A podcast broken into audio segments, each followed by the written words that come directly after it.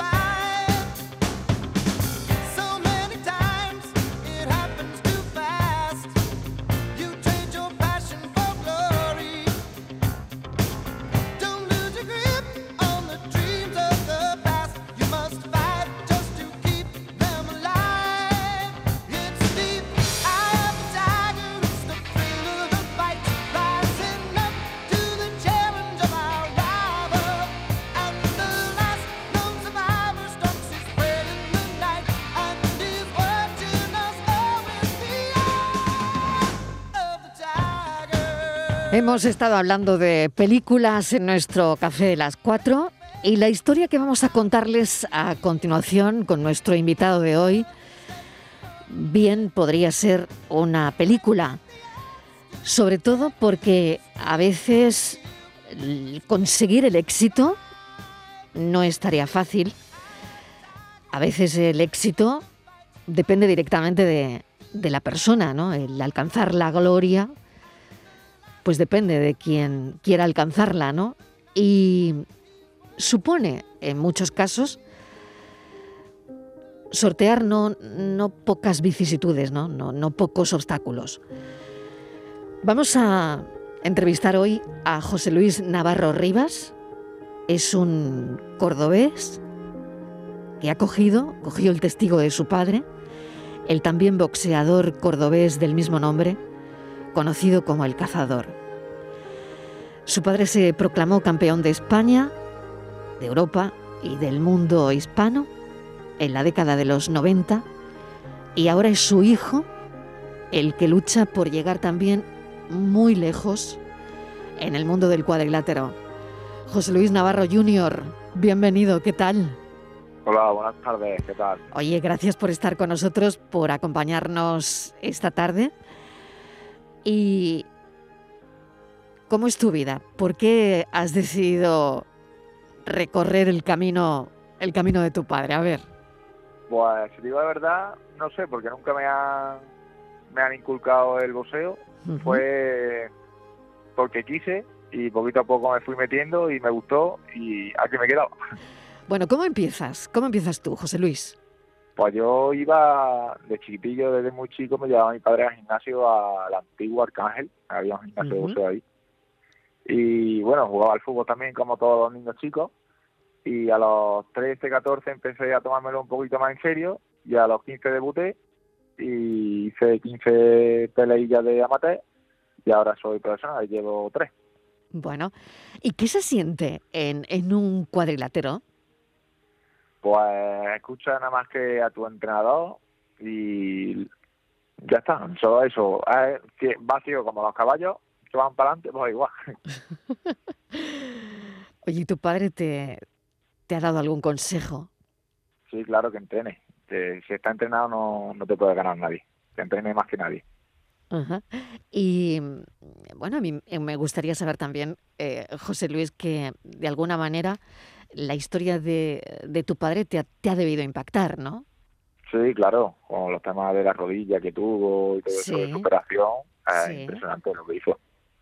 Claro. Él, además, por, por contarlo eh, aquí, ¿no? En, tu historia y que tendrá mucho que ver, ¿no? Él iba para futbolista y, claro. y, y, al final un accidente de tráfico destroza esa, esa ilusión, ¿no? Sí, pero bueno, las cosas pasan por algo. Yo creo que pasó lo del accidente y le vino hasta mejor, me parece. Sí, ¿no? Eh, lo que hizo fue impresionante, vamos.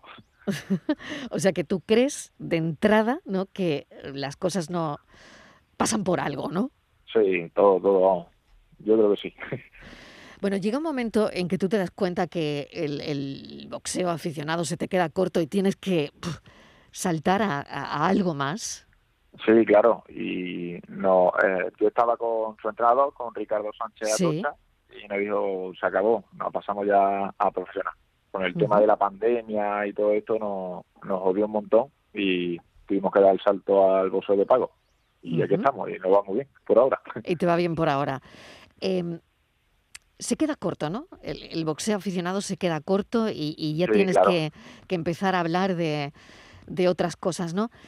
Uno, uno sabe en, en, un cuadrilátero identificar perfectamente su punto débil y su punto fuerte. Sí, claro, claro. Y además va viendo al rival que, mira, por aquí coge un poquito, sube un poquito más el codo, pues le voy a pegar abajo o si se mueve mucho, pegarla abajo para que se vaya cansando un poquito más. Y ya está, o si pega muy fuerte, ya te mueve un poquito más, ya está, lo vas viendo. Y además, tu entrenador es el que, al que tienes que escuchar, es el que te lo va diciendo. eh, ¿Tú recuerdas tu primera pelea?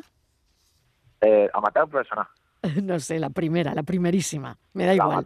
La que elijas, la que elijas. Con, 15 años, sí, sí, me acuerdo, me acuerdo. ¿Con 15 años? Sí, en Elche, además. Sí, y, ¿y qué recuerdas de, de eso? pues me sentía súper bien. Y además eso, nos recorrimos, hasta, fuimos hasta Elche para 30 segundos. O sea, vas hasta Elche para 30 segundos. O sea, 30, segundos, dura la pelea. Dura la pelea. Sí. Pues, eh, Lo tuvo que parar el árbitro. ¿Y por qué? Pues porque en el osama no puede haber sangre y todo eso. Sí. Y además le metí una serie de golpes que no estaba muy bien el chaval, le hicieron dos o tres cuentas y dijo el árbitro que, se vaya para su casa y se acabó. Claro, ¿y, y no gana nadie o, ganaste tú? No, no, gané yo. Por Ganaste tú, o sea, en 30 segundos, o sea, te estabas preparando y mentalizando para ese combate que duró 30 segundos. Sí, sí. Hay veces eso, que los entrenamientos son más duros que, que las peleas.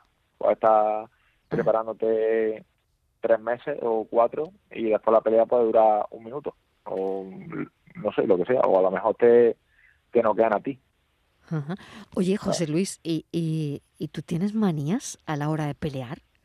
¿Manía? ¿Hay, ¿Hay manías? ¿Los boxeadores tenéis manías? Sí, eso, vamos, depende de, de la persona. Yo la única manía que tengo es hacer una cruz en mi esquina con el pie y ya está. Una cruz, una cruz, en la esquina con el pie. Sí, como los toreros cuando van a, a torear, igual. Sí, sí. Bueno, hay gente que, que se pone la bota derecha primero, el guante derecho primero, ¿no? ¿Y yo tú, no soy muy... ¿Y tú haces una cruz? no, una cruz, ah. yo sí. Yo eso la hacía mi padre y me dio por hacerla a mí y ahora siempre la hago. Ajá. Oye, ¿y, ¿y cuando te concentras? Sí. ¿Cómo lo haces? ¿En qué piensas? Pues de que voy a ganar. Eso es lo que pienso. Que voy a ganar y de que no, no va a pelear conmigo. Que he entrenado mucho y que este es mi momento. Eso es lo que siempre pienso. el, el boxeo, ¿tú crees que a ti te viene eh, de la tradición familiar de alguna manera, ¿no? Eh, el peso, el peso que ha tenido tu padre en todo esto, ¿no? O, o, conoces gente que, que no tenga esa tradición familiar y o no sé si te habrías dedicado a otra cosa. Yo eso, yo era, a mí me gustaba el fútbol como todos los niños que se querían ser futbolistas, pero eso empecé a probarlo y eso y me empezó a gustar y me enamoré de este deporte. Haciendo un poquito de autocrítica, ¿tú crees que puede mejorar el, el boxeo español de, de, alguna manera? Y por otro lado, eh, por ejemplo, hay una ley que no, que no permite emitir el boxeo en, en prime time, en, televisión, ¿no? Mm. Eh, ¿Tú tendrías algo que, decir sobre esto? Hombre, yo veo que es como un deporte cualquiera. También, no sé, es que eso es lo que necesitamos, apoyo de la televisión, de los medios de comunicación, porque en la época de mi padre, por ejemplo, estaba Telecinco y era uno de los deportes más vistos. No, Es que ahora mismo nada más que se ve el fútbol. Antes se veía baloncesto, pero yo ya ni baloncesto veo por la televisión. Ya nada más que fútbol. Y no a los, los, demás deportes no nos hacen caso. Pero bueno, poquito a poco estamos ahí metiéndonos. Yo creo que el boxeo se está poniendo de moda cada vez. ¿Me dices algún boxeador eh, en activo que tú consideres eh, ahora mismo como una referencia para ti? Pues ahora mismo Canelo Álvarez puede ser el, más puntero ahora mismo, que eh, no hay que le gane. La, no sé, no sé cómo decirlo, pero la confianza que tiene en él se nota muchísimo y yo creo que nadie le va a poder ganar. Oye, el otro día escuché a un boxeador, fíjate, ¿eh? Que decía que para desconectar hacía yoga. ¿Yoga? sí, sí que, era, que, era como, que era como su vía de escape. Pues sí, eh, pues, no, no, lo sé, ¿tú qué piensas? O, pues o si tú tienes alguna vía de escape. Eh, yo no, yo no tengo ninguna. Boxeo, boxeo, boxeo. Todo el día. Todo el día. Sí, y bueno, yo creo que sí que puede venir, bien para desconectar el yoga, por ejemplo pensar en otras cosas y no nada más que boxeo. Oye, para la gente que piensa que es un deporte violento, sí. ¿tú qué les dirías?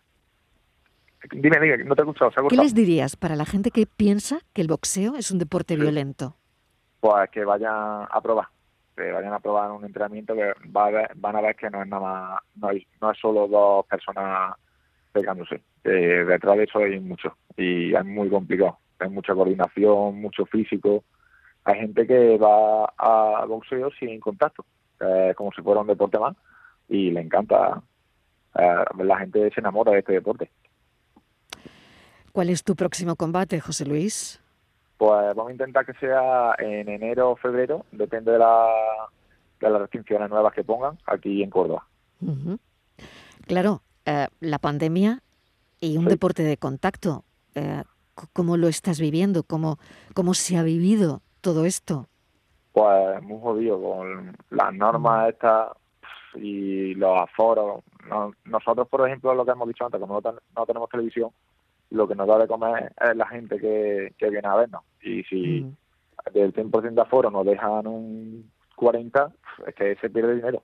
Detrás mm. de eso hay un manager, un el que organiza la velada eh, y no puedes perder dinero, y más estando la cosa como está. Por lo tanto, claro, eh, la situación ahora mismo mm, sigue siendo difícil, ¿no? Sí, claro, claro. Poquito a poco y ahora si Dios quiere mejora esto y seguimos adelante. ¿La vida pega más duro que un, que un rival en el cuadrilátero? ¿Tú qué crees? Yo creo, yo creo que sí. Sí que la vida es, es, es diferente, ¿no? Es más dura que un... ¿Tú dónde te ves? Son, golpes. Son golpes, ¿no? ¿Tú, ¿Tú dónde te ves, José Luis? ¿Dónde te ves? un año? Sí, en unos años. Pues yo me veo en lo más alto, la verdad. Junto a mi mm. entrenador me veo en lo más alto, siendo los punteros. Hay que, hay que dominar técnicas, ¿no? ¿Hay muchas técnicas en el boxeo? ¿Hay muchas? Bueno, quiera o no, lo que importa es el físico. lo que siempre digo. ¿Y, la inteligencia? Sí, claro, la inteligencia sí, sí, también. Pero lo que digo que, aunque seas malo o bueno, si vos seas con uno que está mejor preparado que tú y se lía a soltarte manos, se suelta y, no te deja en paz, te gana la pelea. Por muy bueno que sea, el trabajo gana a, si eres bueno o no. ¿Y tú sabes cuándo te va a llegar el golpe? Eso es lo malo, que el que ¿Se intuye, ¿se intuye eh, eso? Sí, más o menos se puede intuir un poquillo, pero el que te noquea es el que no ves, el golpe que más duele es el que no ves, y ese es el que te desconecta. El que no ves.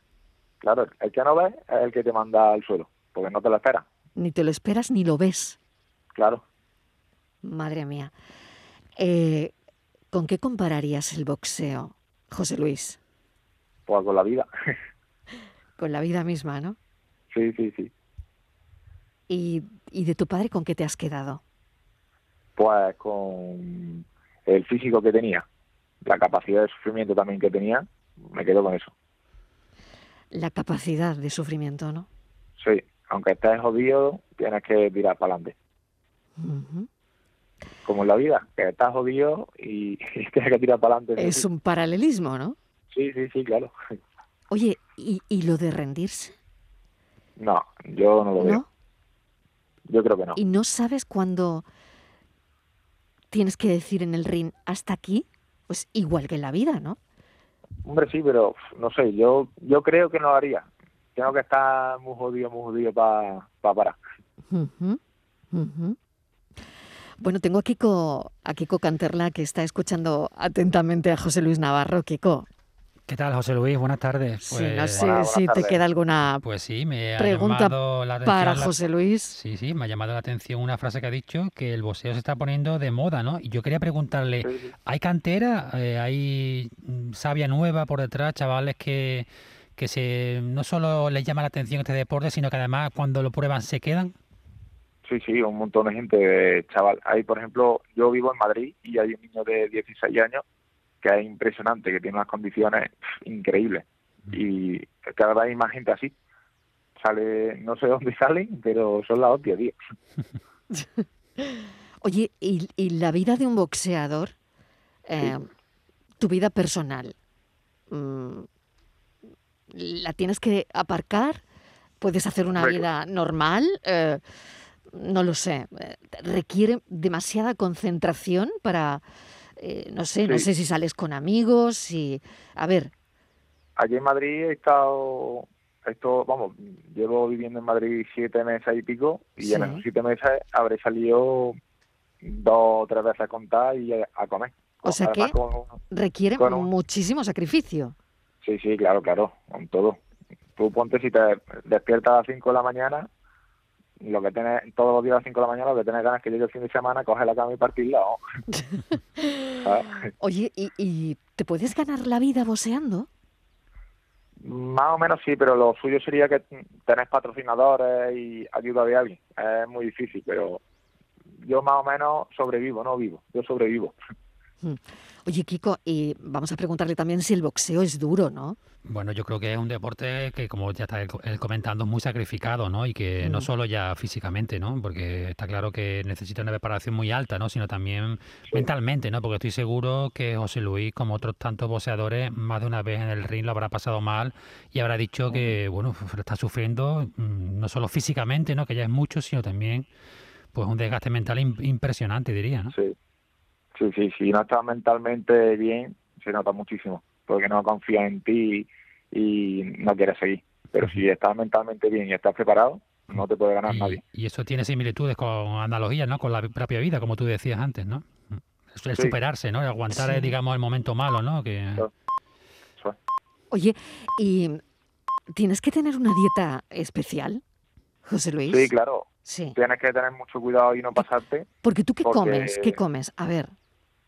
Pues yo me he tirado vamos, los siete meses y pico que llevo en Madrid, como siempre lo mismo, arroz con pollo y por la noche verdura. ¿Y, no, te, no te aburres de comer arroz con pollo? ¿Qué va? Yo cuando entro en, una rutina, yo me conformo y ya está. Y la, la verdad eso que es sacrificio que tienes que hacer, no te puede pasar tampoco mucho, porque a la hora de perder peso, tienes que cortar la comida y deshidratarte un poquito. ¿Qué sientes cuando te bajas del ring después de una pelea, después de, por ejemplo, esos 30 segundos de los que me has hablado antes? Vas hasta Elche, imagínate, ¿no? Todo un recorrido en coche eh, para 30 segundos de pelea. Que bueno, que, sales ganando, ¿no? Pero cuando tú te bajas... Claro, sí, pero cuando tú te bajas del ring, eh, ¿qué sientes? Pues satisfacción porque el trabajo que ha hecho ha salido perfecto, todo lo que ha entrenado ha valido la pena. O sea, los mejores 30 segundos de tu vida. Sí, claro, claro. y además eso, un niño con 15 años y debutar de esa manera, eso, vamos, yo flipé. ¿Se boxea por dinero? Sí, claro. Y yo creo que sí, vamos, para sobrevivir. ¿Y tú sientes que no lo sé, ¿eh? si, si, te pasa que, que pones mucho en juego o lo ves como cualquier deporte. Yo teniendo la presión de mi padre, yo veo que hay, hay más en juego que, que, que pongo mucho en juego, teniendo a mi padre a la espalda, que era no una responsabilidad, entre comillas. Y eso que era no pesa un poquito. Kiko, no sé si tienes alguna cuestión más, pero a mí me está resultando muy interesante porque creo que es, la primera vez que entrevisto a un boxeador. Entonces, bueno, tengo mil preguntas, la verdad. Sí, estamos hablando de un deporte, Mariló, que aquí, bueno, en España tiene eh, una limitación, digamos, de en cuanto a difusión en medios, etcétera, que, por ejemplo, en Estados Unidos es todo un deporte eh, mediáticamente eh, tremendo, ¿no? Porque los combates, por ejemplo, de Floyd Mayweather son posiblemente algunos de los espectáculos con más que más dinero han generado de la historia del deporte, ¿no? No solo, pues son, normalmente son retransmitidos en, pago por visión, digamos, y que, bueno, mueve unas cifras absolutamente astronómicas, ¿no? Sí, sí, sí. Eh, ahí se puede embolsar en una noche 30 millones fácilmente. Estamos hablando de una auténtica, bueno, 30 millones de euros para, para, para, para el ganador, Mariló, ¿no? Más derechos de televisión, etcétera, etcétera, que pueden aumentar incluso. Claro, no tiene nada que ver. El deporte mejor pagado y aquí en, España es el, peor. Claro, es, es, curioso todo esto, ¿no? Cómo se ve eh, en otros países, ¿no? Y cómo lo vemos aquí, ¿no? Te agradezco enormemente, José Luis, que nos hayas estado contando todos los detalles, ¿no? José Luis Navarro Jr., que ha cogido el testigo de su padre, el también boxeador cordobés del mismo nombre, conocido como El Cazador. Mil gracias por este ratito de, radio. Esperemos que con la pandemia se vaya todo normalizando y te deseo mucha suerte para el futuro. Gracias. Muchísimas gracias a ustedes por contar conmigo. Un beso enorme. Cuídate. Igualmente, nos vemos.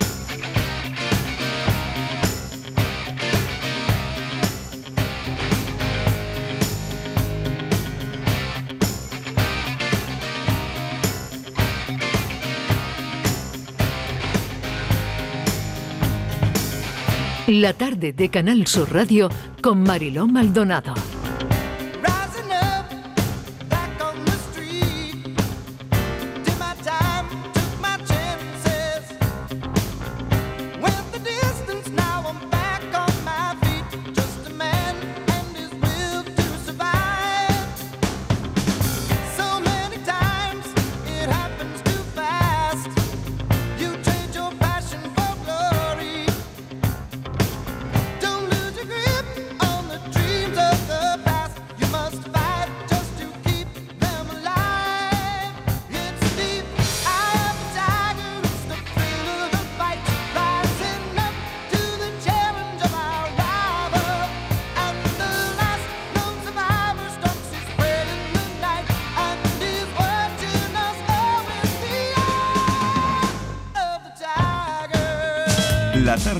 Canal Sur Radio con Mariló Maldonado.